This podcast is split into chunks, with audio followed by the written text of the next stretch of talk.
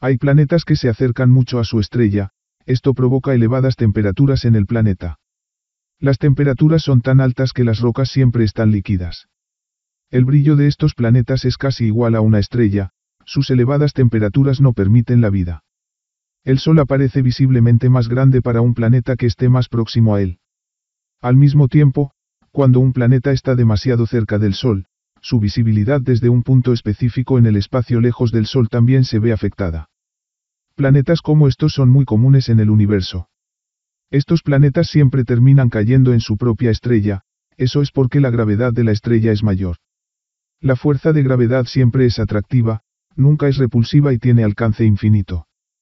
Por muy alejados que estén entre sí dos cuerpos, siguen experimentando esta fuerza, aunque más débil a medida que aumenta la distancia. Cuanta más masa posean los objetos, mayor será la fuerza de atracción, y cuanto más cerca se encuentren entre sí, mayor será esa fuerza. Todas las partículas materiales y todos los cuerpos se atraen mutuamente por el simple hecho de tener masa, en proporción directa a sus masas.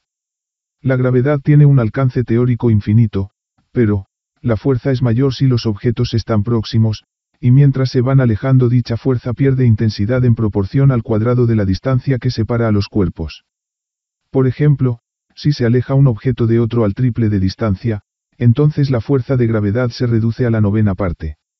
La fuerza de gravedad siempre produce atracción entre los cuerpos, cualquiera que sea su composición.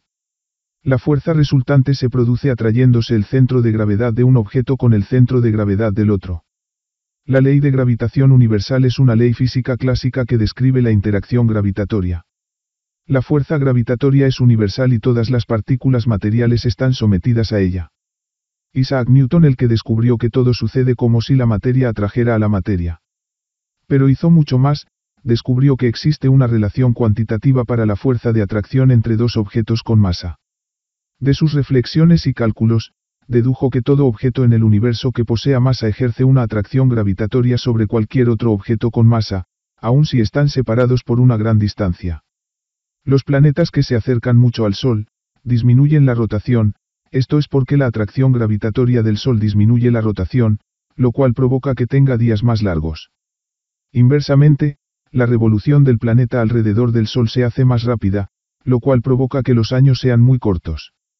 La velocidad orbital de cualquier planeta es inversamente proporcional a su distancia del Sol. A medida que la fuerza del Sol en el planeta aumenta, debido a que están más cerca entre sí, la aceleración del planeta aumenta. Einstein propuso un modelo teórico para explicar el origen de la gravedad. La teoría de la relatividad general, hace un análisis diferente de la interacción gravitatoria. De acuerdo con esta teoría, la gravedad puede entenderse como un efecto geométrico de la materia sobre el espacio-tiempo. Cuando una cierta cantidad de materia ocupa una región del espacio-tiempo, esta provoca que el espacio-tiempo se deforme.